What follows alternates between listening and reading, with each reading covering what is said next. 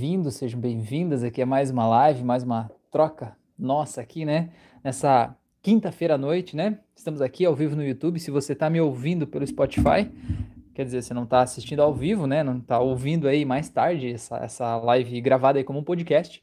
Eu te convido para participar comigo ao vivo toda segunda e quinta noite, às 9h36 da noite, né? O nosso horário desse nosso encontro oficial aqui, né, para esse nosso bate-papo, para essa nossa troca. Então vem participar comigo que é legal aqui ao vivo, eu posso te conhecer melhor, você me conhece melhor, você traz a sua dúvida, você traz a sua contribuição, você traz o seu assunto e assim todo mundo se enriquece, não é? Todo mundo que está ouvindo aí, com certeza já se beneficiou das histórias que as pessoas que estão participando aqui, né, que os nossos telespectadores aí trouxeram. Então, traz a tua história também, traz a sua dúvida, a gente vai bater um papo aqui ao vivo, tá bom?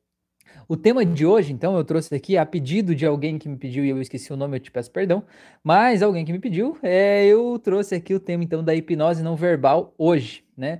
É, de todos os tipos de hipnose, eu já tenho curso de hipnose clínica, de hipnose clássica e de hipnose conversacional. O único que eu não tenho curso ainda é de hipnose não verbal, né? O único que eu ainda não dei esse curso, né? Eu já fiz alguns cursos de hipnose não verbal, cursos de magnetismo, cursos de mesmerismo. Eu vou falar um pouco sobre isso, né? Que parada toda é essa aí, fazer algumas correlações aí com a energia Reiki, por exemplo, com passes, né? Que são dados nos centros espíritas, né? É, qual é a correlação dessas coisas e afinal de contas que negócio é esse de hipnose não verbal, né? Existe isso? Não existe?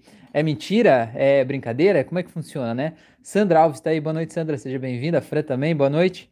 Beleza, gente? Então o tema de hoje é esse, hipnose não verbal. Conta aí pra mim, vocês já conheciam isso? Vocês têm interesse em saber mais sobre isso? Eu fiz uma enquete no Instagram lá mais cedo e quatro pessoas disseram que não, nunca ouviram falar esse termo e seis pessoas disseram que têm interesse, né? Então, tomara que essas pessoas estejam aqui hoje pra gente, né, trocar uma ideia sobre isso, né? Tadeu tá aí, boa noite, Tadeu. Tadeu tá terminando o curso de hipnose lá, né, Tadeu? Eu vejo nos seus comentários lá Tá rápido, hein? Deu um sprint aí, hein, rapaz? Coisa linda, hein? Eu acompanho todos os comentários aí do meu canal, eu respondo sempre na medida do possível, né? Não consigo responder todo mundo, mas eu sempre vejo, sempre curto. Ó, minha mãe tá aí também hoje, boa noite, olha só, coisa linda, hein? Até minha mãe tá aqui hoje, olha só.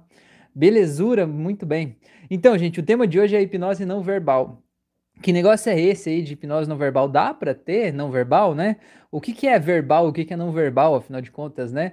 É, então, basicamente, o que é hipnose não verbal? É qualquer tipo de indução hipnótica, né, que você leve a pessoa para um estado alterado de consciência e que de alguma forma você não precise de palavras para isso, né? Você não fale sobre isso, você não dê sugestões faladas para essa pessoa, mas ainda assim você possa acompanhar essa pessoa no estado de trânsito, fazer um aprofundamento hipnótico e você possa de alguma forma causar transformações aí dentro do mapa de mundo dessa pessoa sem que você precise falar sobre isso. Então, qualquer coisa que você fizer sem falar é hipnose não verbal.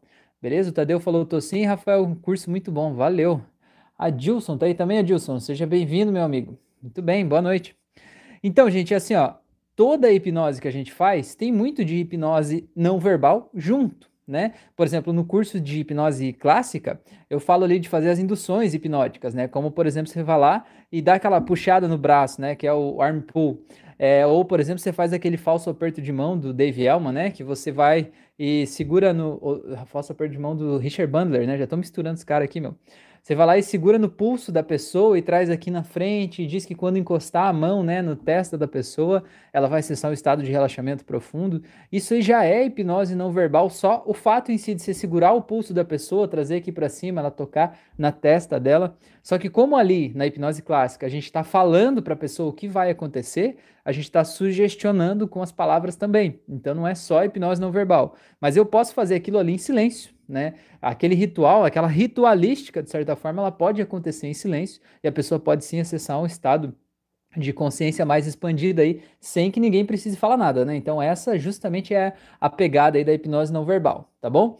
Tadeu falou, já assisti vídeos do Marco Parê sobre hipnose não verbal, impressionante. Pois é. Tadeu, eu vejo que o Marco Parê, ele ele é o meio do caminho, né? É, é, ele vende assim, a hipnose não verbal, mas na verdade ele fala bastante. Se você prestar atenção nos vídeos dele, ele sempre diz: agora nós vamos fazer isso, né? Isso que ele está falando para a pessoa, de certa forma, já está sugestionando o que vai acontecer, né? Ele fala assim: agora vai acontecer uma catarse ali e tal, e aí de repente aquilo vai acontecendo. É óbvio que ele tem toda a técnica, né? Toda a maestria para fazer aquilo sem falar.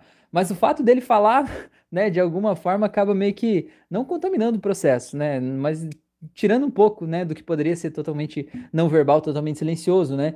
Mas é, é muito legal. O Marco Paré é um grande mestre, né? Tem vários vídeos aí dele no YouTube ensinando a fazer. E tem vários vídeos em que ele leva as pessoas a um estado de transe, uma indução assim rapidamente, né? Em segundos, né? Ele chega aqui, geralmente ele pega aqui no ombro, né? Ou na nuca e ele toca na testa aqui, estala os dedos assim e já era, né? A galera já já cai no chão ali e é real mesmo, né? Não é brincadeira, não é enganação, não é combinado, não. É verdade, porque o não verbal é muito mais forte que o verbal. E por que, que o não verbal é mais forte que o verbal? Porque tudo que, por exemplo, se eu vou te induzir a um estado de relaxamento hipnótico, né? A partir das minhas palavras, você vai ter que ouvir as minhas palavras. Aí você vai receber né, essas palavras aí dentro do seu cérebro. Seu cérebro vai criar imagens mentais das minhas palavras. Aí vai para uma outra parte do teu cérebro para tentar dar um significado para essas imagens mentais, para o que que eu estou falando, o que que você está entendendo, o que que realmente é para a pessoa fazer. Aí vai para uma outra parte do cérebro mais lógica, racional, ver se aquilo ali é próprio de ser feito naquele momento, se aquilo ali é adequado, se aquilo ali é correto, se aquilo ali é coerente, se eu posso fazer, se eu estou autorizado a fazer, se é bem-vindo a fazer isso. E aí depois de passar por todos esses processos internos, talvez você siga aquela instrução Talvez não, depende dos arquivos que estão aí dentro de você. Agora, o não verbal, meu amigo, não verbal não passa pelo neocórtex, não passa pela tua razão, não passa por você querer escolher aquilo ou não escolher. O não verbal é uma coisa instintiva, uma coisa natural, sabe? Então, a hipnose não verbal, eu vou pegar um pouco da história dela, mas só para dar uma introdução aqui, né? Só para deixar vocês amarrados aí com o assunto. É Hipnose não verbal, por exemplo, se você pensar assim, ó, existem coisas que são instintivas na gente. Pega um bebê, por exemplo, um bebezinho recém-nascido, né, que mama no peito, assim, nos primeiros dias de vida. Se você for lá e ficar com o dedo aqui perto da boca dele, o que, que ele vai fazer? Ele vai tentar pegar o teu dedo, né? Ele vai tentar mamar, porque aquilo ali é uma coisa instintiva do bebê, né? Buscar o, o, o seio para tentar mamar, né? Então isso é uma coisa que tá dentro do bebê. Então, se você pegar uma pessoa adulta e ela estiver num estado assim meio que ela não tá, digamos assim, meio viajando das ideias, assim, sabe assim? Que ela não tá totalmente racional ali, que seria basicamente o transe hipnótico. E você vier com a mão aqui do lado da boca da pessoa, sabe o que ela vai fazer? ela vai tentar pegar o teu dedo. é uma coisa absolutamente normal, porque é instintivo, a gente faz naturalmente, né? Imagina, por exemplo, se tem uma pessoa que você não conhece, a pessoa se aproxima de você na rua, né? É, e essa pessoa chega na tua frente e estica a mão assim, na, desse jeito na tua direção. O que você vai fazer? Você não vai pensar, você instintivamente acaba dando a mão, porque isso é um gesto de cordialidade, né? Um gesto que a gente aprendeu a ser educado, cumprimentar as pessoas, né? Agora, nessa época de pandemia, já não tem muito dar a mão, né? Tem outros tipos de cumprimento, mas, enfim, é um gesto que está condicionado na gente, né? Quando você vê aquele gatilho está feito, você já está desempenhando aquela ação, ou está fazendo aquilo que, que foi previamente programado ali, né? Que você foi previamente ensinado a fazer. Então, esse que é o, o trunfo, né? O legal da hipnose não verbal é que ela não precisa da cooperação lógica da outra pessoa. É algo que acontece pelo próprio corpo, pela própria estimulação sensorial, pelo próprio disparo de gatilhos automatizados que trazem situações, né, e trazem emoções aí que é, é tão, tão enraizadas na gente, né? Então, deixa eu ver o que vocês falaram um pouquinho aqui. É, o Júnior falou: você pode falar um pouco sobre mesmerismo? Vou falar. Vou começar por aí, na verdade. Daniela Ribeiro tá aí. Tadeu falou: olhar de Rasputin também é impressionante. Aham, uhum, com certeza. A Jo tá aí também. Boa noite, Rafael. Boa noite, Jo. Seja bem-vinda. Então tá, então vamos começar do mesmerismo ali, que o, o Júnior já tá ligado nessa parada toda aí, né, Júnior? Já vi que você tá ligado nos Paranauê da coisa aí. Então, que negócio é esse tal de mesmerismo? Cara, existia um cara chamado Franz Anton Mesmer também ficou conhecido, né, mais chamado de Mesmer apenas, né? Esse cara, ele fazia um negócio que ele chamou, ele, pelo menos, é, não foi ele que criou o conceito, né, mas foi ele que escreveu, publicou sobre isso, né? É, e ele, digamos assim, criou esse conceito, ele publicou isso, né, trouxe à tona um termo chamado magnetismo animal. E o que, que é isso? Já existia, já se conhecia o magnetismo mineral, que é se você pegar dois ímãs, né, um positivo e um negativo, eles se atraem. E se você pegar dois positivos, eles se repelem. Por mais que você encoste eles, né, eles criam uma força contrária e se repelem. E aquele magnetismo, então, é um campo invisível, mas que existe uma energia ali. Se você já brincou com ímãs, você sentiu, né? É um negócio que não dá para ver energia entre os ímãs, mas é algo que tem uma energia, tem algo que está acontecendo ali, não dá para negar. Então, o que, que o Mesmer viu? Ele disse: olha, do mesmo jeito que os minerais têm essa força de se atrair ou se repelir, esse campo de energia invisível, os animais, entre eles os humanos, que também são animais, né? Afinal de contas, também tem esse campo energético ao redor de si. Porque se parar para pensar, um imã, né, é como se tivesse um campo energético ao redor dele e um campo energético ao redor do outro. Quando eles se aproximam, ou eles se atraem ou eles se repelem, né? Esse campo energético invisível está maior do que a parte física, digamos assim, daquele material, mineral. Então o que ele diz é que em nós, animais, também é assim, né? E aí o que, que aconteceu? O Mesmer, ele acreditava que existia um negócio chamado fluido universal e que esse fluido ele viajava por um negócio que chamava éter, que o éter seria um como se fosse assim, cara, é difícil explicar, sabe? Assim, é, é, imagina assim como hoje tem o oxigênio, né? Digamos assim, tem o oxigênio aqui no ar, você não vê o oxigênio, mas você respira, né? O éter seria um nível, digamos assim, mais ou menos como esse. E esse fluido universal estaria aí mais ou menos no mesmo nível do oxigênio, vamos dizer assim, né? Só para dar uma ideia de algo invisível, mas que existe, né? Que está aí. Então, o que, que o Mesmer acreditava? Que a gente tem a capacidade de é, interferir nesse campo energético das outras pessoas e as outras pessoas interferem no nosso. Então, quando a gente entra num campo energético de uma outra pessoa, né, a gente pode receber informações e a gente também pode dar informações para essas pessoas. Só que o que, que o Mesmer fazia com isso? O Mesmer usava isso para curar as pessoas. Na época se usava muito esse termo cura. Então o que, que ele fazia? Ele chegava lá e, e, ele fazia passes magnéticos, assim como o pessoal faz em centro espírita hoje, não sei se você já foi, que, né, passando a mão suavemente, sem encostar na pessoa, né, ao redor de algumas áreas do corpo, vai energizando essa pessoa. Só que o que, que o Mesmer acreditava? Ele acreditava que uma pessoa que está doente, né, a doença que estava na pessoa, ela era uma desarmonia, um desequilíbrio nesse fluido universal dentro da própria pessoa, certo? O que até a acupuntura hoje chamaria não de fluido universal, mas chama de energias, e aí com as, é, é, as agulhas da acupuntura, né, a gente vai soltando esses bloqueios energéticos do nosso corpo, tá? Só que o que, que o Mesmer acreditava? Que existia um fluido e que eu, digamos, eu sou o magnetizador, você é meu paciente. Você está com uma dor lá, um problema no teu estômago, certo? Então você me procura no meu consultório e eu vou lá e eu envio o meu fluido curativo, né, o meu fluido magnético, e esse fluido invisível atravessaria, né, esse campo, entraria no teu corpo e esse fluido iria para o lugar adequado, né? Iria fazer essa cura dessa sua enfermidade. E que de alguma forma esse fluido é, é como se fosse é algo que se adapta, né, e que traz essa energia nova e, e, restabelece a harmonia do corpo da outra pessoa. O que Mesmer fazia também muitas vezes, e acontecia muito, né, é, chama, chamava assim de crise catártica. O que, que é essa crise? Ou crises mesméricas.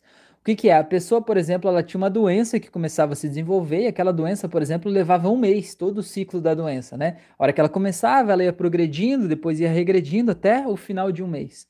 E o que, que o Mesmer acreditava? Ele acreditava muito que precisava de ter essa crise mesmérica, que era assim, é como se levasse a pessoa para um estado de, de, de transe muito intenso, e lá naquele transe acontece, acontecia muito na época de Mesmer, né? O que hoje a gente chama de uma abreação, é quando a pessoa está soltando emoções que estavam guardadas dentro do corpo dela sem que ela precise ter consciência de que emoções são aquelas. Então era muito comum na época de Mesmer, as pessoas estavam lá, de repente elas caíam no chão, se batendo, se contorcendo, né, babando, fazendo de tudo lá, mas era uma crise que soltava aquela emoção. Então ele chamava de crise mesmérica, que na visão dele era como se aquela doença que ia levar um mês inteiro para para passar o ciclo dela e sair do corpo da pessoa, ela iria sair em apenas um dia durante uma crise, né, de forma muito intensa. Então, em uma hora, duas horas ali daquela crise, essa, essa situação ia sair e aí a pessoa ia poder retornar à normalidade, né? E acontecia muito isso.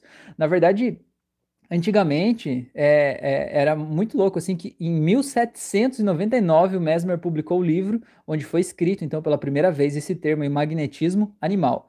Cara, 1799, né? Pensa quanto tempo faz isso. E aí depois, então, no começo de 1800 até 1850, tinha muitos, muitos consultórios de magnetizadores. A pessoa andava na rua, tava lá uma plaquinha, né, na, na, na, nas cidades, né, tinha uma plaquinha lá escrito magnetizador na porta. E a pessoa entrava quando ela tinha uma doença, como a gente vai no médico hoje, né? Se tem uma doença, você vai no médico para ele ver o que está acontecendo e te recomendar um remédio.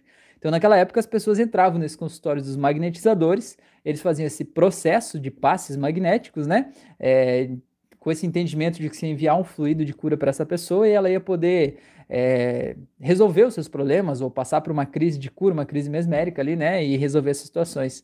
Muitos casos também acontecia, como Freud veio estudar muito tempo depois, né? O caso de histéricas, né? Se falava muito de histéricas, muito da histeria. E por que, que eram mulheres histéricas e não muitos homens histéricos naquela época?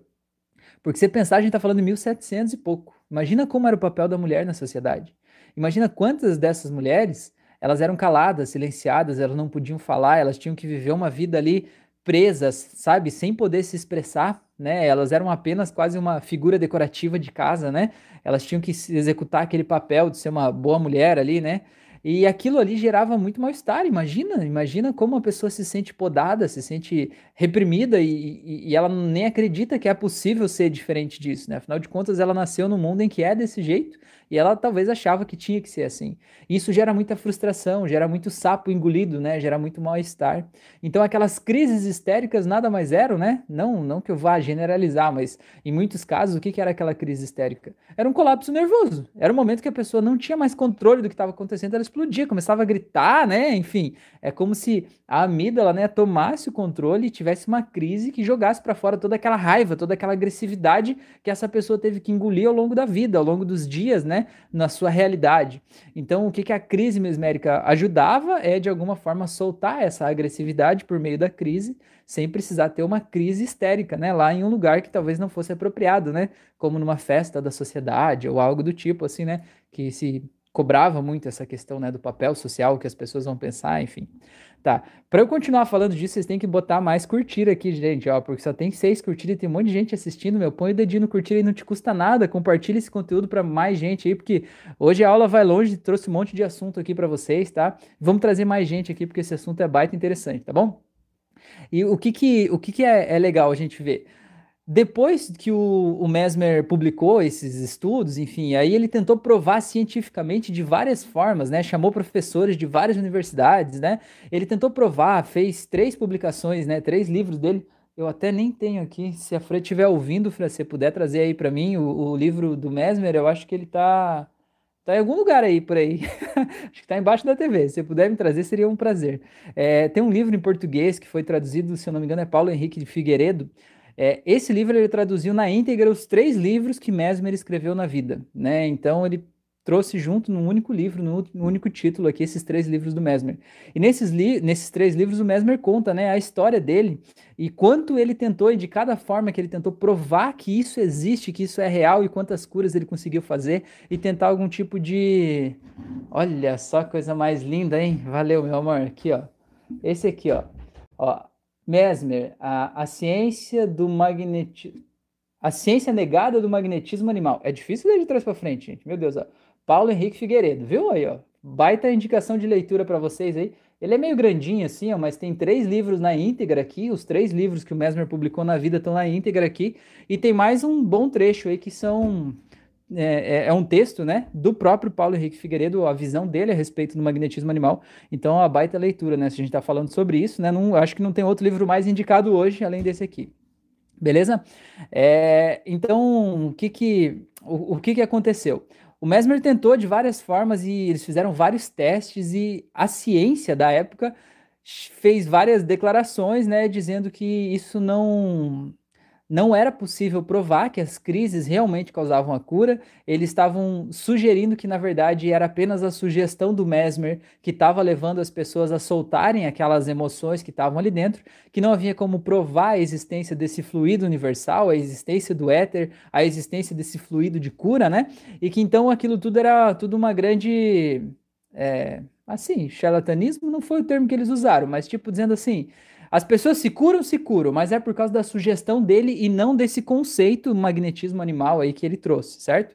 Então isso de alguma forma foi uma paulada bem forte na vida dele, ele entrou num estado depressivo, enfim, da vida, ele foi morar mais isolado assim, né, meio que saiu dos holofotes e ficou lá até o fim da vida dele atendendo uma clínica pequena e ajudando as pessoas assim, mas não conseguiu talvez exatamente tudo que ele queria. Mas o que, que aconteceu? Depois disso que ele trouxe esse assunto, esse assunto à tona, né? É, se ramificou o estudo do, do mesmerismo, né? Do magnetismo animal, se ramificou. Então, uma turma veio para o lado A e uma turma veio para o lado B, certo? Essa galera se dividiu. A galera do, do lado A, digamos assim, né? A galera raiz, continuou com o Mesmer e disse assim: não, o fluido universal existe e a gente não vai, não tem como provar, não precisa provar porque está aqui, porque as pessoas estão vendo o resultado e, e, é assim e acabou. E, e a gente vai continuar desse jeito. Esse era o lado A, certo? Aí o que que esses, e o que que aconteceu com o outro lado? O lado B falou o seguinte: bom, vamos tentar ir por esse outro lado para ver se é realmente a sugestão que está tá influenciando, né? E aí eles começaram a desenvolver mais pensando no viés de que há uma sugestão acontecendo e não no viés de que há um fluido que eu estou enviando para você. Né? A, o, o, viés da sugestão é o seguinte: você pode ter gerado uma doença porque você está com a tua energia desequilibrada. O viés da sugestão é o seguinte: existe um campo invisível, universal, eu me conecto com você e eu te sugestiono a resolver aquele problema. Te ajuda a ver onde é que tá essa portinha aberta aí, né? Onde é que tá essa janela aberta no inverno aí da tua casa que tá entrando esse vendaval, certo? E aí você, vendo isso, você por tua própria conta vai fechar a janela. Então esse é o lado B, né? O lado B é o lado do magnetismo animal, usando esse magnetismo como um campo de comunicação invisível, sabe? Como uma rede Wi-Fi de computadores, assim, sabe? Eu me conecto com, com o computador e aí eu envio dados, envio informações, né? Mas eu não não sou eu que estou enviando uma energia lá para o computador, por exemplo, energia elétrica para o computador, né? Eu estou enviando apenas informações, me conecto com ele, ele recebe meus dados e ele executa por conta própria a ação que ele precisa executar a partir da informação que eu dei para ele. Esse era o lado B. Então, como é que separava o lado A do lado B? O lado B, então, ficou chamando de magnetismo animal, certo? É, até um bom tempo. E o lado A, que era a galera mais raiz, a galera que estava focada ali no Mesmer, então ganhou o termo, né? Cunhou esse termo aí do mesmerismo, que é o magnetismo animal do jeito que Mesmer fazia, né? Então é isso, o mesmerismo é isso, é você fazer um magnetismo animal com a mesma concepção científico, né, filosófica, né, do Mesmer, isso que é o mesmerismo. Beleza? Então tem muita gente que até hoje ainda faz mesmerismo, né? Dá curso de mesmerismo. Eu mesmo fiz um curso de mesmerismo também.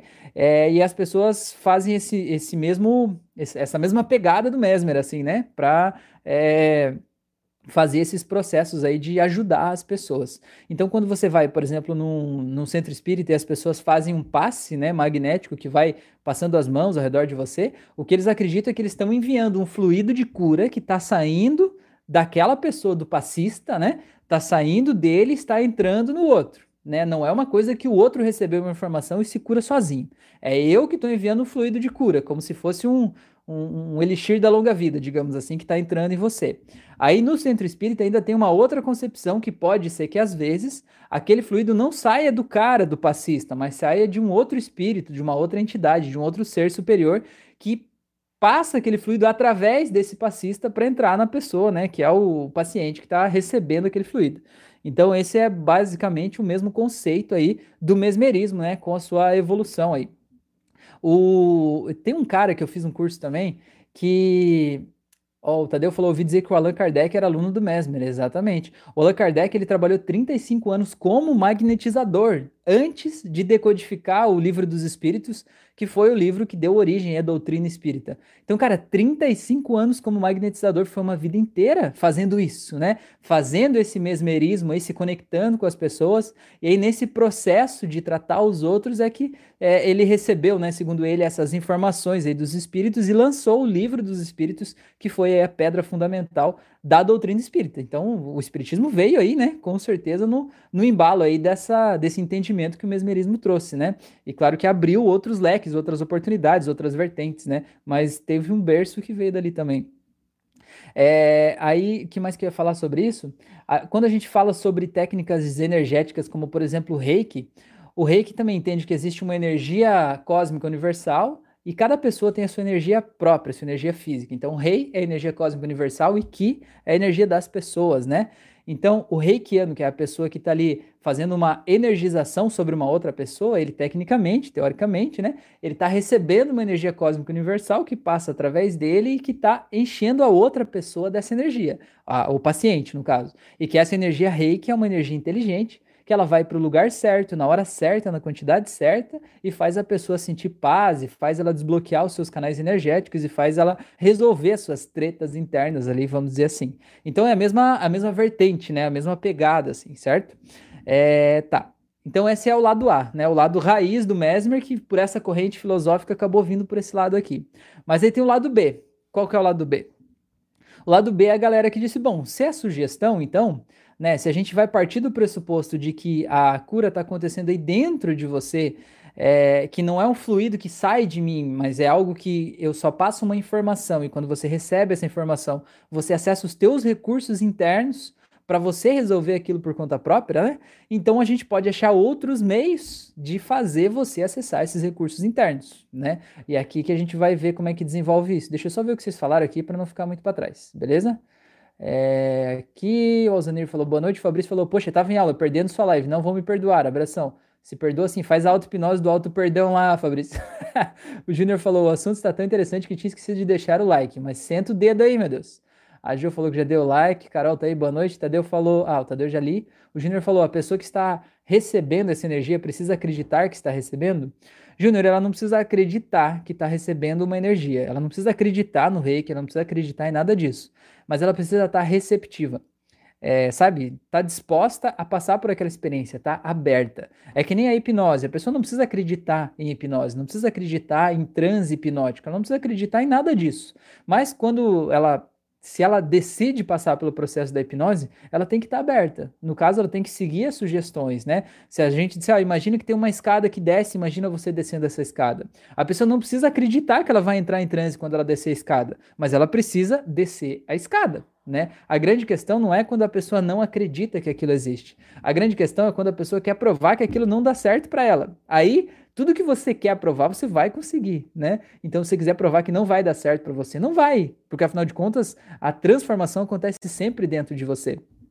Então, você não precisa acreditar, mas você precisa estar aberto, dizer, olha, eu não sei como é que funciona, não acredito nisso, mas eu vim aqui para ver como é que vai ser e eu tô aberto, né? Eu tô aberto, não sei o que vai acontecer, mas eu tô aberto, né? Então é mais ou menos isso. É que nem quando você, sei lá, se matricula numa aula de dança e você não sabe dançar. Você chega lá, você diz, eu não sei o que vai acontecer, pode ser que eu passe vergonha, pode ser que dê tudo errado, mas eu tô aqui para isso, né? Então é mais ou menos esse o estado, né? O ideal para a pessoa fazer algum processo de terapia que exige ela sair da zona de conforto, né? Então é mais ou menos isso, beleza?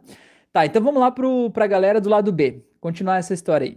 Então a galera do lado B ali, do, do, do, lado do Mesmer, que disse assim, então não é um fluido de cura, mas é algo que você acessa por tua própria conta e você se cura, né? Você resolve os teus problemas internos. Esse outro lado, ele passou por algumas pessoas, mas aí veio, né, um cara que foi conhecido aí, o tal do Charcot.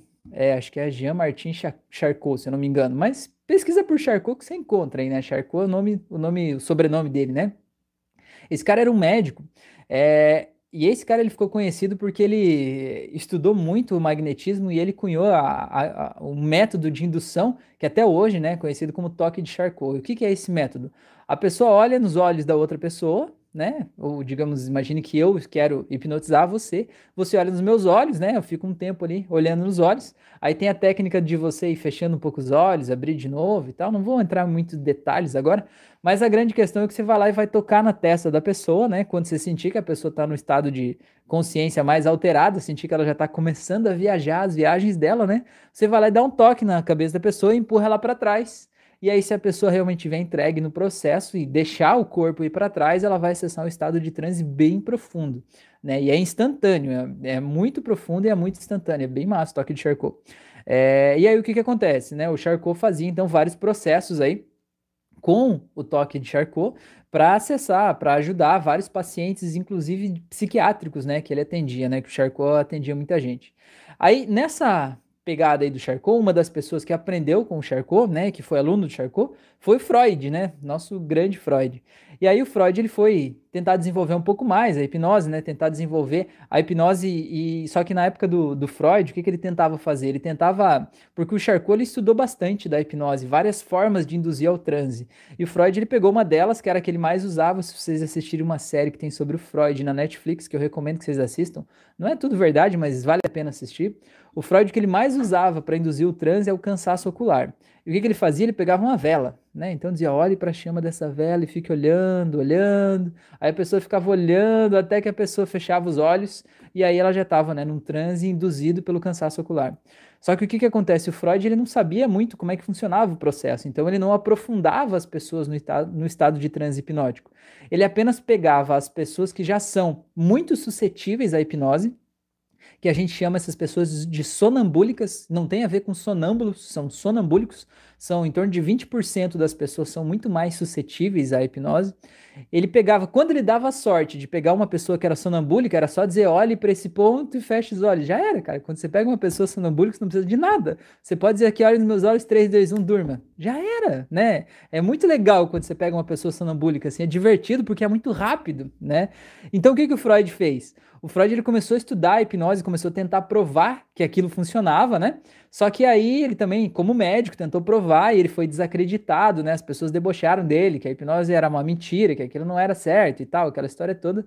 E aí o que que Freud fez? O Freud, ele foi lá e ele disse que ele, ele preferia criar um método próprio de análise, que foi a psicanálise, né? Que é a, a teoria analítica do Freud, que acabou virando a psicanálise depois, né?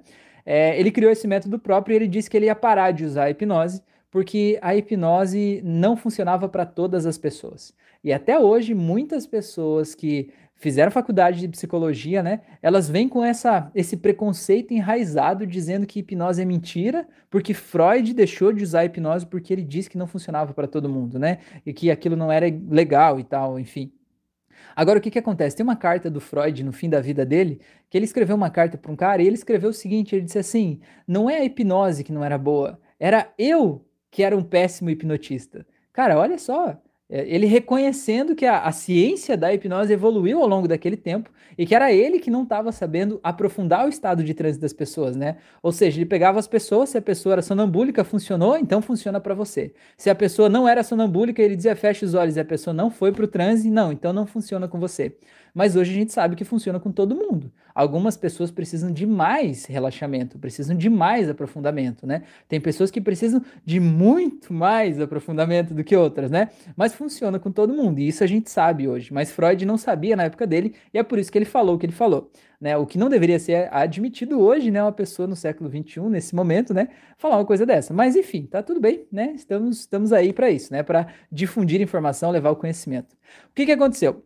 O Freud saiu, mas a, a técnica da hipnose continuou sendo estudada, continuou sendo avaliada, né? Continuou sendo espalhada para o mundo todo. É, tinha um cara chamado La Fontaine, que o cara ele fazia processos de, de, de magnetismo e de hipnose também, é, como show, mas ele curava. A gente usava antes né, o termo de cura. Ele curava as pessoas no palco. Então, por exemplo, ele ia lá e chamava, por exemplo, ah, vou fazer um show em Paris, né, amanhã, né? Aí ele, ou mês que vem, né, sei lá. Aí ele ia lá, reservava o auditório e dizia, vou fazer um show. Ele mandava uma carta para todos os médicos que tinham lá na cidade onde ele ia fazer o show e dizia, ó, tragam os seus piores casos que eu vou resolver no palco. Né? Você vê o nível de confiança da pessoa, né? Tragam os piores casos que eu vou resolver no palco. Então ele acabou sendo conhecido por causa desses shows, né? E aí tem uma lista, se pesquisar aí, até na Wikipedia tem essa lista, é, de quantas pessoas o La Fontaine conseguiu resolver o problema é, ao vivo em cima do palco. Claro que não foram todas as pessoas que ele é, chamou para cima do palco que resolveu o problema, mas muitas delas resolveram ali em cima do palco, então ele acabou ficando conhecido por isso. Tá, mas o que que aconteceu? Teve um cara que viu esse, esse um dos shows aí do La Fontaine, esse cara chama James Braid. E o James Braid, ele viu esse show e ele viu tudo que o La Fontaine fazia, como o La Fontaine fazia, e ele disse assim, cara, eu acho que dá pra gente fazer isso tudo que ele tá fazendo só falando sem precisar dessa ritualística toda, sabe? Sem precisar desse negócio de, de mexer as mãos, de fazer passe, de empurrar a pessoa, né? Só falando, a gente consegue acessar esse estado aí é, interno aí nas pessoas, né? E o James Braid, então, é considerado hoje o pai da hipnose moderna, porque hoje a hipnose que a gente faz, né? Por exemplo, quando a gente faz na hipnose clínica um relaxamento progressivo, isso veio a partir dessa visão dele de que eu não preciso fazer o outro relaxar. Mas quando eu falo com a outra pessoa e ela mobiliza imagens internas que fazem ela se sentir relaxada, aí sim ela pode acessar esse estado de transe hipnótico e pode causar as transformações, né? Então é por isso que hoje, graças ao James Braid, hoje a gente pode fazer uma sessão de hipnose em qualquer parte do mundo, né? Porque a gente fala e o entendimento é de que a pessoa é que está resolvendo as questões internas dela lá a partir das imagens mentais que ela cria a partir do que eu falei, né?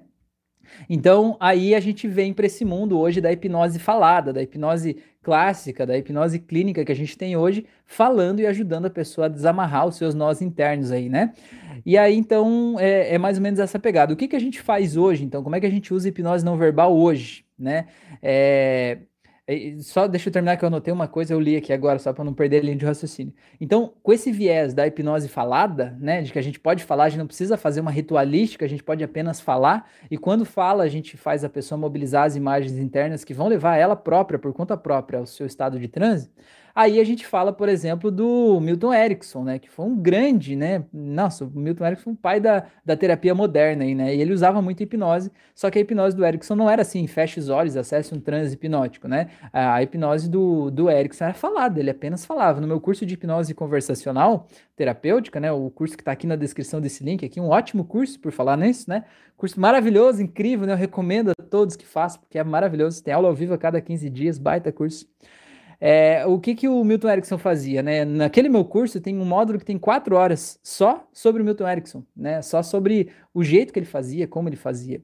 E o que, que aconteceu? Do Milton Erickson, dois caras passaram a analisar o processo terapêutico do Milton Erickson, de uma outra terapeuta chamada Virginia Satir e de um outro terapeuta que agora eu não me lembro o nome dele.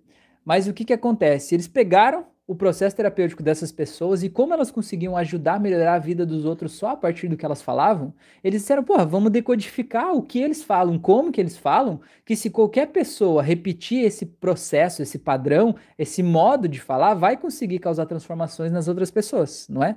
Esse pensamento e essa pesquisa levou ao termo que hoje a gente tem de programação neurolinguística, PNL, né? Esses dois caras que criaram a PNL que é o Richard Bandler e o John Grinder, né? É, eles então se basearam, né? Tem muito da hipnose aí que chegou até isso. E aí hoje eu poderia dizer então que a neurociência que está estudando, né, dentro do nosso cérebro, estudando como o nosso cérebro funciona, seria uma pós, né, uma como realmente as coisas estão acontecendo lá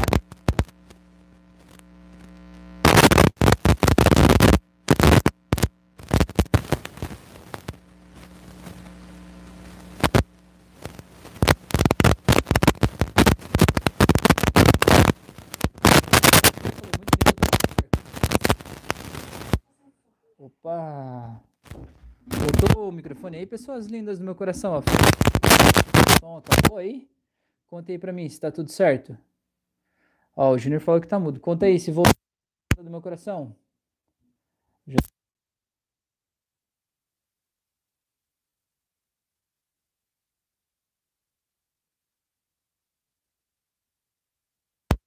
de novo. E aí? Olá? Vocês me ouvem? Ah, o Júnior falou que voltou. Beleza, então. Voltou? Aí, belezura. Então tá. Valeu, Fran. Obrigado, viu? Então vamos voltar aqui. É... Vamos voltar, voltar, voltar, voltar mais um pouquinho. Tá. A Jéssica falou boa noite. Então o lado A envolve uma influência superior que podemos nomear como energia? Jéssica, assim, esse lado A entende que existe uma transferência de fluidos, existe uma transferência de energia, que uma energia sai de mim e entra em você, né? Dentro desse lado A aí, algo se ramificou, parte continua achando que a energia existe, sentindo essa energia e achando que é uma energia de pessoa para pessoa. E uma outra parte, né, uma sub-ramificação, é, aí acredita na influência espiritual. Aí dentro da questão do espiritismo, dentro da questão de, de nova era, né, de seres superiores, de alienígenas, inclusive, de tudo isso, de alguma forma, espiritualmente, essa energia passa pelas pessoas e tem uma influência maior e que usaria esse campo de comunicação para fazer esse fluido atravessar, né, de uma pessoa para outra e de alguma forma chegar a quem precisa do jeito que precisa. Beleza? Então deixa eu voltar aqui. É, vamos ver. Brian, Brian, opa, cheguei, boa noite, seja bem-vindo. Tadeu falou: A Frei, você tem um entrosamento muito legal no curso, até parece que vocês namoram. Pois é, né? Toque de Charcot é uma indução muito simples. Pois é, é simples e bem forte, né? A Frei falou: Tadeu, e namoramos desde os 17. Pois é, uma vida inteira, né? O José falou: tô dentro aqui, a questão do som tal, e falou que voltou, voltou, beleza. A Carol falou: incrível como tudo se conecta. Legal, valeu. A Jéssica falou: perfeito, beleza. Tá, então do que eu estava falando? Ah, como é que a gente usa então a, a, essa questão da, da hipnose não verbal hoje, tá? Então, o que, que eu quero dizer? Esse lado B, né, essa galera que veio da hipnose falada e tal, né? É, então, virou essa hipnose falada e aí de alguma forma meio que deixou de lado o não verbal, do tipo assim, não precisamos é, fazer um, uma ritualística, não precisamos tocar na pessoa, a gente vai apenas conversar e essa conversa vai fazer com que ela acesse o estado interno lá, enfim, né? E mude as coisas.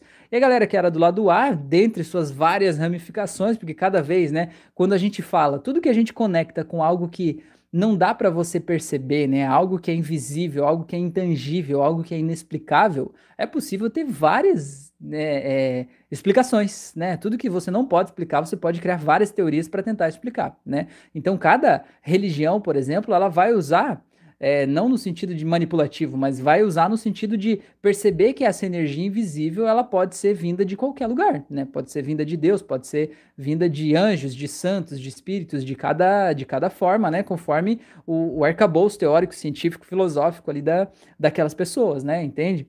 Eu não estou dizendo que não existe, eu estou dizendo apenas que o campo é esse dessa energia invisível, né? O que que acontece? Então hoje existem dentro dessa questão aí da da hipnose não verbal hoje, se você for pesquisar sobre hipnose não verbal hoje, existem duas, duas vertentes que estão vigentes hoje, certo?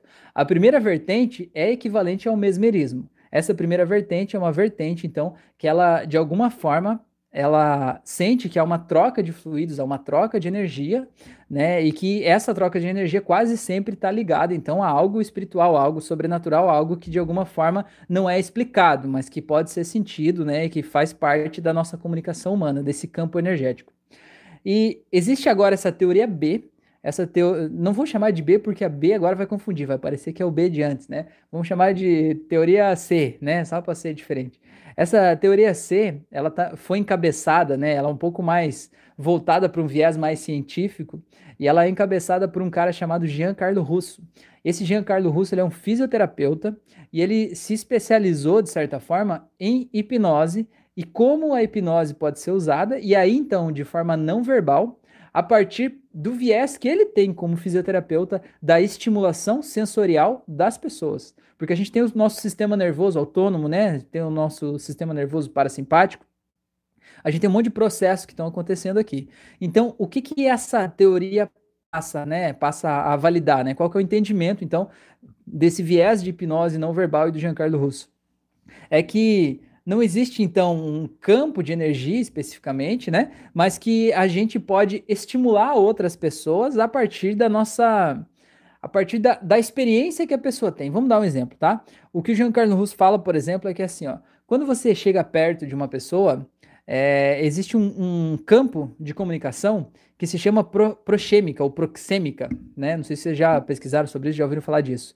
O que, que é essa proxêmica? É uma criação cultural, social, de qual é a distância adequada que a gente deve estar de cada pessoa, tá? Então imagina, por exemplo, que ah, você está lá num ponto de ônibus, né? E você está sentado bem no finalzinho do banco, assim, bem no cantinho, né? Na última vaguinha do banco ali. Não tem mais ninguém naquele banco. Aí chega outra pessoa, pode ser eu, pode ser, sei lá, alguém que você não conhece. Chega uma outra pessoa que você não conhece, e essa pessoa vai lá e senta bem encostadinho em você, né? Encostado, perna com perna. Você vai se sentir mal, não vai? Você vai sentir que tem alguma coisa errada acontecendo. Você vai querer empurrar aquela pessoa dali. Você vai se sentir incomodado. Vai, vai sentir que o teu espaço está invadido, não é? Agora, se você tivesse sentado dentro do banco do ônibus e essa pessoa, o único lugar que ela tivesse para sentar é ao teu lado. Talvez ela tivesse na mesma distância. Talvez as pernas se encostassem do mesmo jeito. E você não ia se sentir incomodado. Porque, afinal de contas, aquilo ali, naquele ambiente, naquele contexto, é socialmente aceito.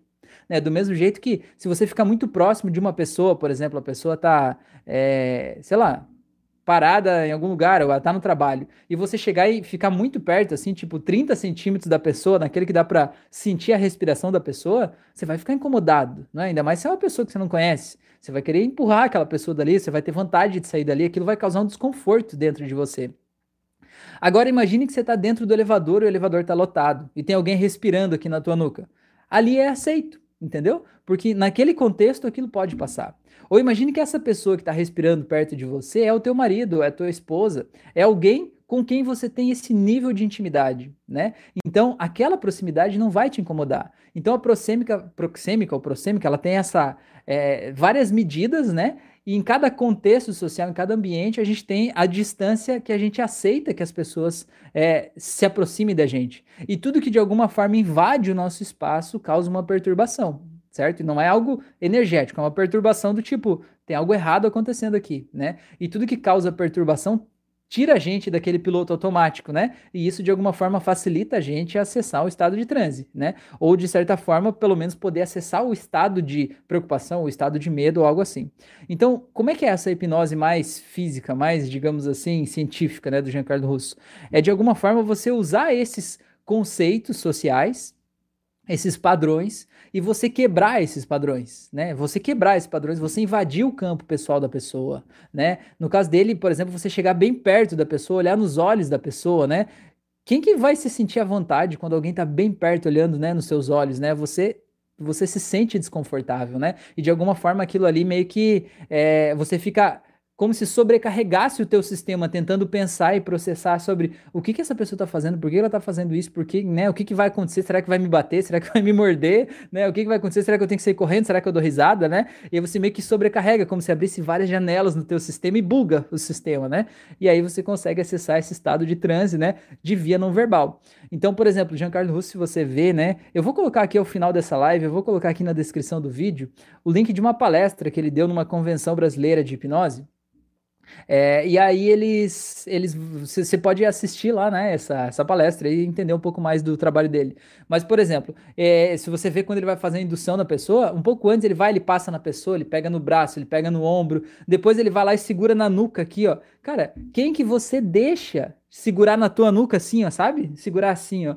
Tem uma pessoa que ele vai lá, segura na nuca, ele pega aqui na testa ao mesmo tempo. Quem que você deixa fazer isso? Você tem ideia do nível de intimidade que você precisa ter para deixar uma pessoa tocar em você desse jeito, né? Então, quando a pessoa toca em você desse jeito e você permite, de alguma forma você abre o teu campo, né? E você fica, é, de certa forma, vulnerável. Então, o que, que ele faz? Por exemplo, é, ele fala de, de, da nossa evolução, né? Do como a gente aprendeu a interpretar o mundo. Então, ele fala assim: se você quer evocar uma memória do pai, por exemplo, aquela memória mais é, autoritária, uma memória mais, de alguma forma, assim, é, paternalista mesmo, assim, sabe? De, de, mais agressivo, assim, naquela pessoa, no teu paciente. Então ele fala, por exemplo, ele vai lá e ele segura nessa parte aqui do pulso, aqui, ó. Porque, segundo ele, segundo as pesquisas, né, essa parte aqui é uma parte geralmente da pessoa ser subjugada, né? Por exemplo, você pega uma criança e você quer, você vai vir aqui, você vai ver a besteira que você fez, você vai lá e puxa pelo pulso, puxa pelo braço, né? Então ali é uma coisa meio de você ser puxado, assim, uma coisa de você ser é, é, dominado, talvez, assim, né? Então, pela, pelo viés dele, quando você vai lá e toca aqui no pulso de uma pessoa, de alguma forma você já está fazendo a pessoa evocar aquele sentimento, né, de ser dominada, talvez assim, né, de acessar aquela sensação, aquela sensação de estar tá em contato com algo mais paternalista, mais autoritário ali, né? Então, quando você toca aqui na pessoa, a pessoa de alguma forma já vai estar tá mais sugestionável, né? Já vai estar tá mais aberta para você poder fazer esse processo. E aí, por exemplo, ele fala que você tocar aqui na cabeça, mas um toque sutil assim, né? É, e você tocar aqui quase como fazer um carinho aqui na testa, invoca uma sensação mais maternalista, uma sensação mais acolhedora, uma sensação mais de mãe mesmo, sabe? De pegar no colo, de fazer um carinho. Então você imagina que você vai lá e pega aqui, a pessoa pega no pulso, né? E a pessoa já se sente assim meio, meio assim, né? é, é, quase colocada contra a parede, talvez, né? Por aquela energia paternalista, né? Aí depois você vai ali e faz um carinho aqui na testa da pessoa, a pessoa quase se derrete, né? Ainda mais se é uma pessoa carente, né? Precisando de um cafuné e tal, né? E ela acaba acessando, né? Por esse apenas toque, né? Porque imagina quem foi a última pessoa que tocou na testa dessa pessoa e fez um carinho na testa da pessoa. Ela vai trazer a lembrança disso e, de certa forma, vai ser uma lembrança agradável, né? A menos que não seja, mas provavelmente tudo indica que vai ser uma lembrança agradável, né? Então vai trazer essa sensação de você pode confiar, você pode ficar tranquilo e tal, né? Então o que, que ele faz, né? Por exemplo, uma das induções que ele faz nessa palestra que eu vou colocar o link aqui, ele segura no pulso da pessoa com uma mão e com a outra mão ele segura aqui vai fazendo assim, a pessoa vai fechando os olhos até que ele faz o equivalente ao toque de Charcot, né? Porque não precisa empurrar, a pessoa já desliga ali, né? Já é como se bugasse o sistema dela ali naquele momento, né? Então a hipnose não verbal é isso, passa por você evocar essas sensações, né? E você usar isso para fazer a terapia. Então, por exemplo, é, em um determinado momento que ele quer ativar a amígdala, né, da pessoa, que é aquela resposta automatizada das nossas emoções mais internas, é, o que, que ele faz? Ele pega e ele se aproxima muito da pessoa, faz uma cara de bravo mesmo, assim, sabe? Como se fosse bater na pessoa, e ele começa a fazer uma respiração bem forte, bem ofegante, assim, como se fosse assim, como se tivesse acabado de chegar de uma corrida, sabe? Como se fosse um animal feroz, assim. O que que isso faz? Isso ativa instintivamente a nossa reação de luta ou fuga, né? Imagina se você tem um cara olhando nos teus olhos com a cara de bravo e fungando que nem um louco ali, né? Você não tem como ficar natural em relação a isso, né? Você, de alguma forma, é, é, se, se envolve naquele processo e acaba ativando a amígdala, que é essa, essa parte aí do nosso cérebro responsável pelas nossas emoções mais primitivas. E a partir disso, você pode fazer a terapia de catarse, por exemplo, das emoções que estão ali sem precisar falar nada, na verdade, né? Só chegou perto, fez uma cara de bravo e começou a fungar ali, certo? É... Então, esses toques, né, e o jeito que a gente fala, e o jeito que a gente é, é, caminha em relação a isso, né, e também é, é, os sons, ele usa muito sons, né? Então, por exemplo, quando ele vai tocar na testa da pessoa, ele faz um som que ele chama de um som mais maternal. E quando ele vai, de alguma forma, pegar no braço, ele acaba sendo mais agressivo, mais ríspido, faz um som mais forte, né? Que acaba dando, trazendo junto, né? Evocando aquela sensação mais agressiva que é a sensação que ele quer, né? É, então, para que, que serve essa hipnose não verbal na visão dele? Para você ativar experiências internas, experiências que já estão na pessoa, e a partir do jeito que eu me comporto com essa pessoa, eu ativo essas experiências, né? Para que eu possa usar isso com fim terapêutico, né? É isso. É, aqui, aqui eu já falei, aqui eu já falei. Ah, e tem um negócio também que é muito importante na hipnose não verbal, é chamado de neurônios espelho. O que é um neurônio espelho? Neurônio espelho é tudo que eu vejo um outro ser humano fazendo, eu de alguma forma, inconscientemente, eu acabo imitando. É, não é porque eu quero ser igual ao outro, né? No fundo é, mas eu conscientemente não percebo o que eu estou fazendo, mas eu acabo imitando. Por exemplo, talvez você já tenha visto, você está em um lugar, alguém boceja do teu lado, e você tem um desejo incontrolável de bocejar também, né? Você acaba meio que copiando. Ou você está falando com uma pessoa e você está muito conectado com aquela pessoa, né? Com um rapport muito forte. E de repente aquela pessoa vai lá e encosta numa parede. Você, daqui a pouquinho, vai lá e vai encostar na parede também, não vai nem perceber. A pessoa coloca a mão no bolso, você passa um tempinho e coloca a mão no bolso também. A pessoa cruza a perna, você cruza também, né? Isso faz parte do, do rapport, mas às vezes a gente não está pensando sobre isso, a gente está apenas repetindo o que o outro fez, né? Que isso é basicamente o neurônio espelho, né? O neurônio espelho está falando justamente sobre isso. Deixa eu conectar meu carregador aqui. O neurônio espelho é justamente isso, né? O meu desejo, o meu, meu, meu ato de repetir o que o outro faz. Então, por exemplo, se você quer que uma pessoa entre em um estado de transe, você, de alguma forma, tem que acessar esse estado. Não que você vai entrar em transe, mas você vai acessar o estado de fechar os olhos, ficar mais relaxado. Por exemplo, no meu curso de hipnose clássica, eu falo sobre o toque de Charcot. E antes de dar o toque e empurrar, o que, que você faz? Você vai perto da pessoa, vai longe, você balança. Né? Porque quando a gente balança, a gente tira o equilíbrio. E quando o outro vê eu fazendo, ele inconscientemente começa a fazer também. E quando ele começa a fazer, ele se percebe balançando, ele diz: Meu Deus, eu já estou hipnotizado, né? Ele já está entrando no processo a partir da experiência fisiológica dele. Isso é o neurônio espelho que faz ele repetir esse processo. Então, eu olho nos olhos da pessoa e o que, que eu faço? Eu fecho os olhos, assim, tipo assim, como eu tô fechando os olhos. Aí, a hora que a pessoa vai fechando, eu abro de novo, venho para trás, eu vou lá e fecho de novo, né? Por quê? Porque a pessoa vai me copiando, até que chega um momento que ela fecha, e aí ela fica de olho fechado ali, ela já tá viajando, ela nem abre mais, né? Fica daquele jeito. Aí é a hora de você dar o toque de Charcot.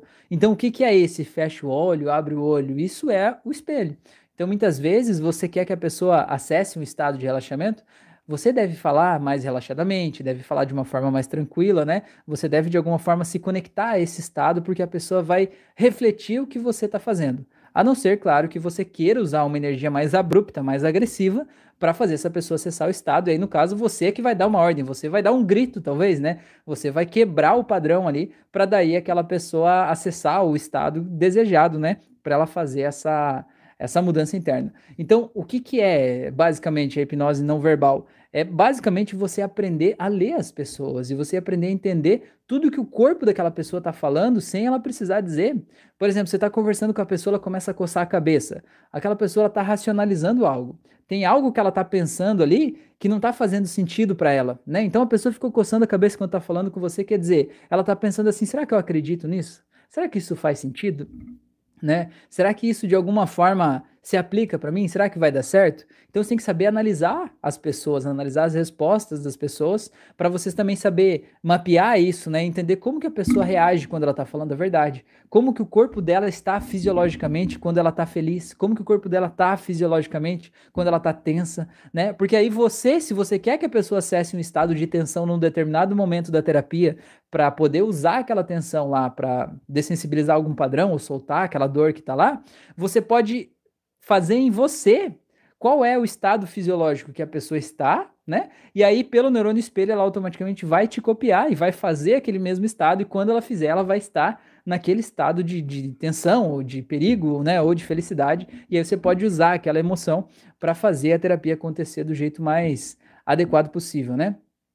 Então, se, se, se eu puder dar uma dica para vocês entender, né? Se eu puder indicar duas pessoas para vocês entender essas duas nuances diferentes da coisa, eu vou dizer assim, né, entender as duas nuances aí da hipnose não verbal hoje, né, as duas, os dois pontos de digamos, opostos disso.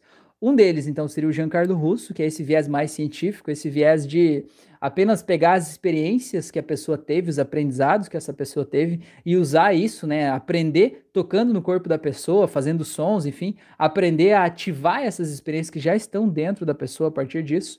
E o outro viés seria da Leila Mahfoud, que ela faz, então, ela é mesmerista, ela dá curso de mesmerismo, e aí a Leila Mahfoud tem toda essa pegada mais energética mesmo, espiritual, e aí fala, né, sobre esse campo de conexão entre as pessoas, e eu acho que é legal conhecer os dois, né, porque eu, eu vejo assim, ninguém tá errado, tá todo mundo certo, né, todo mundo tá fazendo o seu melhor, e tudo faz sentido para todo mundo, a questão é, faz sentido para você? O que, que mais faz sentido para você? O legal é você conhecer os dois, entender, né, como é que funciona isso, para você poder andar nesse mundo aí. Tá bom? E aí, gente, fez sentido isso para vocês? Não, já tem quase uma hora de live. Meu Deus, eu falo demais, gente. Tá louco? Tá, deixa eu ver aqui um pouquinho mais, ver se, se vocês falaram mais alguma coisa aqui. É, o Júnior falou, só uma dúvida, a hipnose que conhecemos hoje surgiu depois da não verbal? Júnior, a hipnose que a gente conhece hoje, ela veio do mesmerismo, né? Lá do Mesmer, que virou o magnetismo animal, que passou pelo James Braid, que deu James Braid, né, deu essa pegada da gente falar, né, a gente acessar esses estados de transe aí a partir do que a gente fala, e aí a gente tem a hipnose falada de hoje, depois do James Braid, que veio aprendendo aí com Charcot, que aprendeu com Mesmer, né, e que veio por aí. É, então, podemos dizer que sim, sim, a hipnose falada de hoje, ela é fruto, né, do, do magnetismo, do mesmerismo e da hipnose não verbal. A questão é que antes a gente não não falava, né, hipnose não verbal antes, né? Antes do James Braid falar sobre que a gente podia acessar esse estado de transe é, somente com palavras, foi ele também que criou o termo hipnose, certo? Então, antes dele, a gente não chamava de hipnose não verbal, a gente chamava de magnetismo ou de mesmerismo. O termo hipnose surgiu a partir de então, né? Então, é como se a hipnose não verbal fosse a capacidade da gente pegar essa hipnose com os efeitos que ficaram popularizados aí, né? Pelo La Fontaine, por tantas pessoas que fazem hipnose hoje, né? E a gente aprender a usar isso de forma sem palavras, né? Então, a hipnose não verbal é isso então ela veio do magnetismo e do, do mesmerismo, beleza? A Jéssica perguntou: qual o viés que você mais utiliza nos atendimentos? É, Jéssica, eu sempre digo assim, ó, a gente não é uma coisa, né? A gente é quem a gente é. A gente é tudo o que a gente aprendeu até aqui, né? A gente é tudo o que compôs, a gente é a nossa história de vida. Então, por exemplo, eu tenho curso de magnetismo, eu tenho curso de mesmerismo, né? Eu tenho curso de hipnose não verbal, de hipnose clínica, hipnose clássica, programação neurolinguística, curso de reiki, de bioenergia, de florais de bar, tem um monte de curso na área de espiritualidade, né? De física quântica.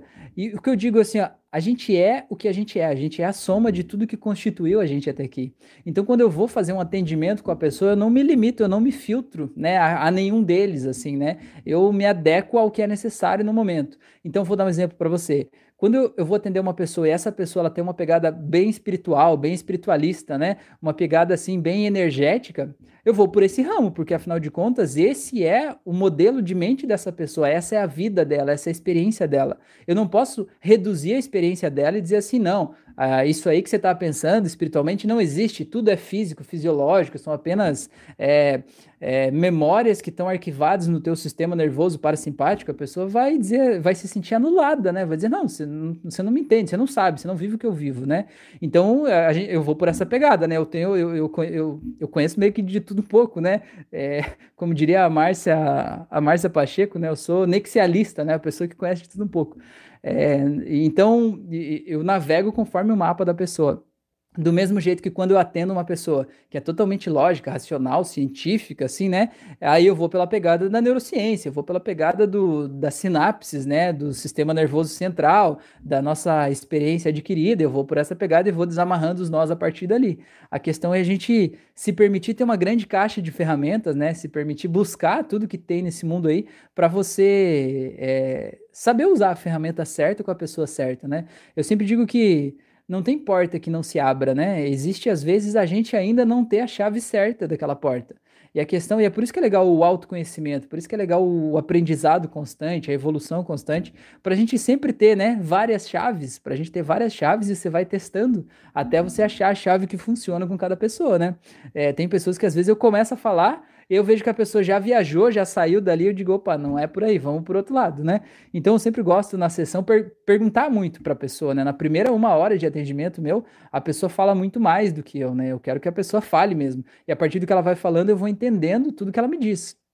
Eu vou entendendo tudo que o corpo dela me diz, além do que a palavra falava, né? Por exemplo, eu pergunto assim, é, como é que era quando você era criança? Como é que era a relação com o teu pai, por exemplo? A pessoa assim, não, a relação sempre foi muito boa.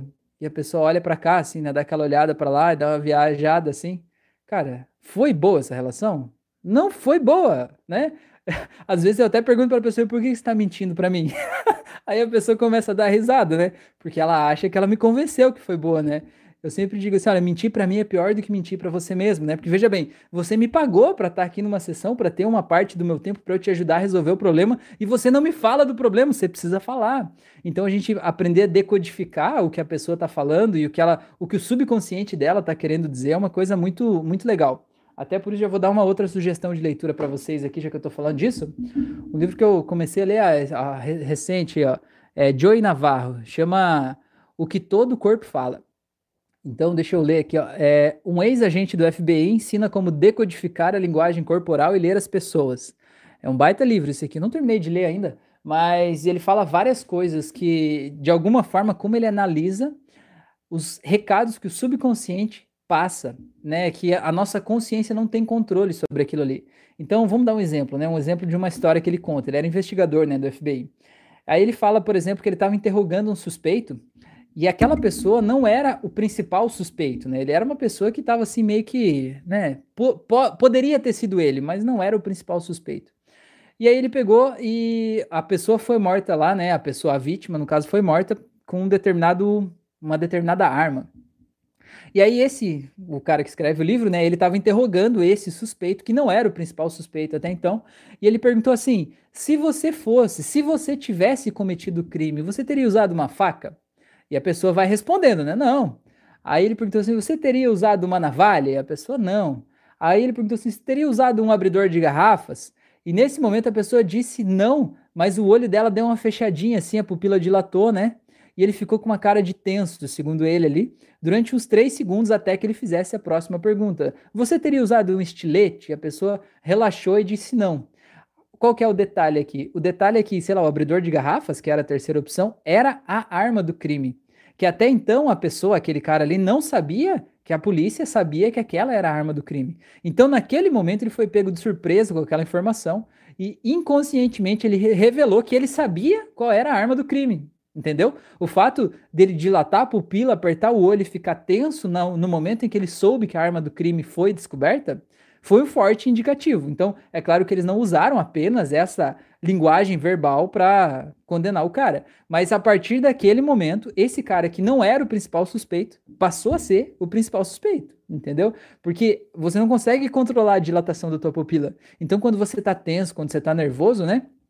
As suas veias elas se dilatam, né? O coração bate mais rápido e a tua pupila dilata também. Então é, uma, é um recado que o teu corpo está passando. Então é legal você aprender a ler as pessoas, aprender a ver o que os outros estão sentindo, porque você aprende a se comunicar com mais eficácia, aprende a perceber se as pessoas estão interessadas naquilo que você está falando e se elas estão realmente conectadas com o que você quer, né? E claro, se elas estão te dizendo a verdade também, né? Então é uma coisa muito louca essa aí, né? Por exemplo, a, sabe aquele polígrafo, né? Que é o detector de, de mentiras, né? Que a gente sempre vê no filme que eles põem no dedinho da pessoa e fica uma reguinha lá subindo e descendo.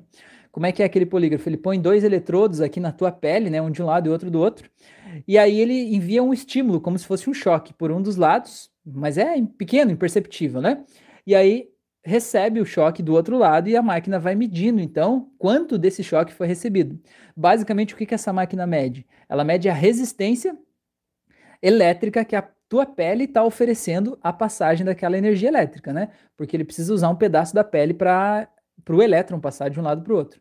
Então, quando você está mais tenso, mais nervoso, né, a, a tua pele ela fica mais resistente à eletricidade. Então, o polígrafo não, ele fica mais resistente, não, pelo contrário, ela fica mais elétrica, fica mais ativada, fica mais irrigada. Então, o elétron, né, no caso, passa mais rápido e o polígrafo dá um gráfico mais alto, dá aquele pico, né? E aí a pessoa diz: não, você está mentindo.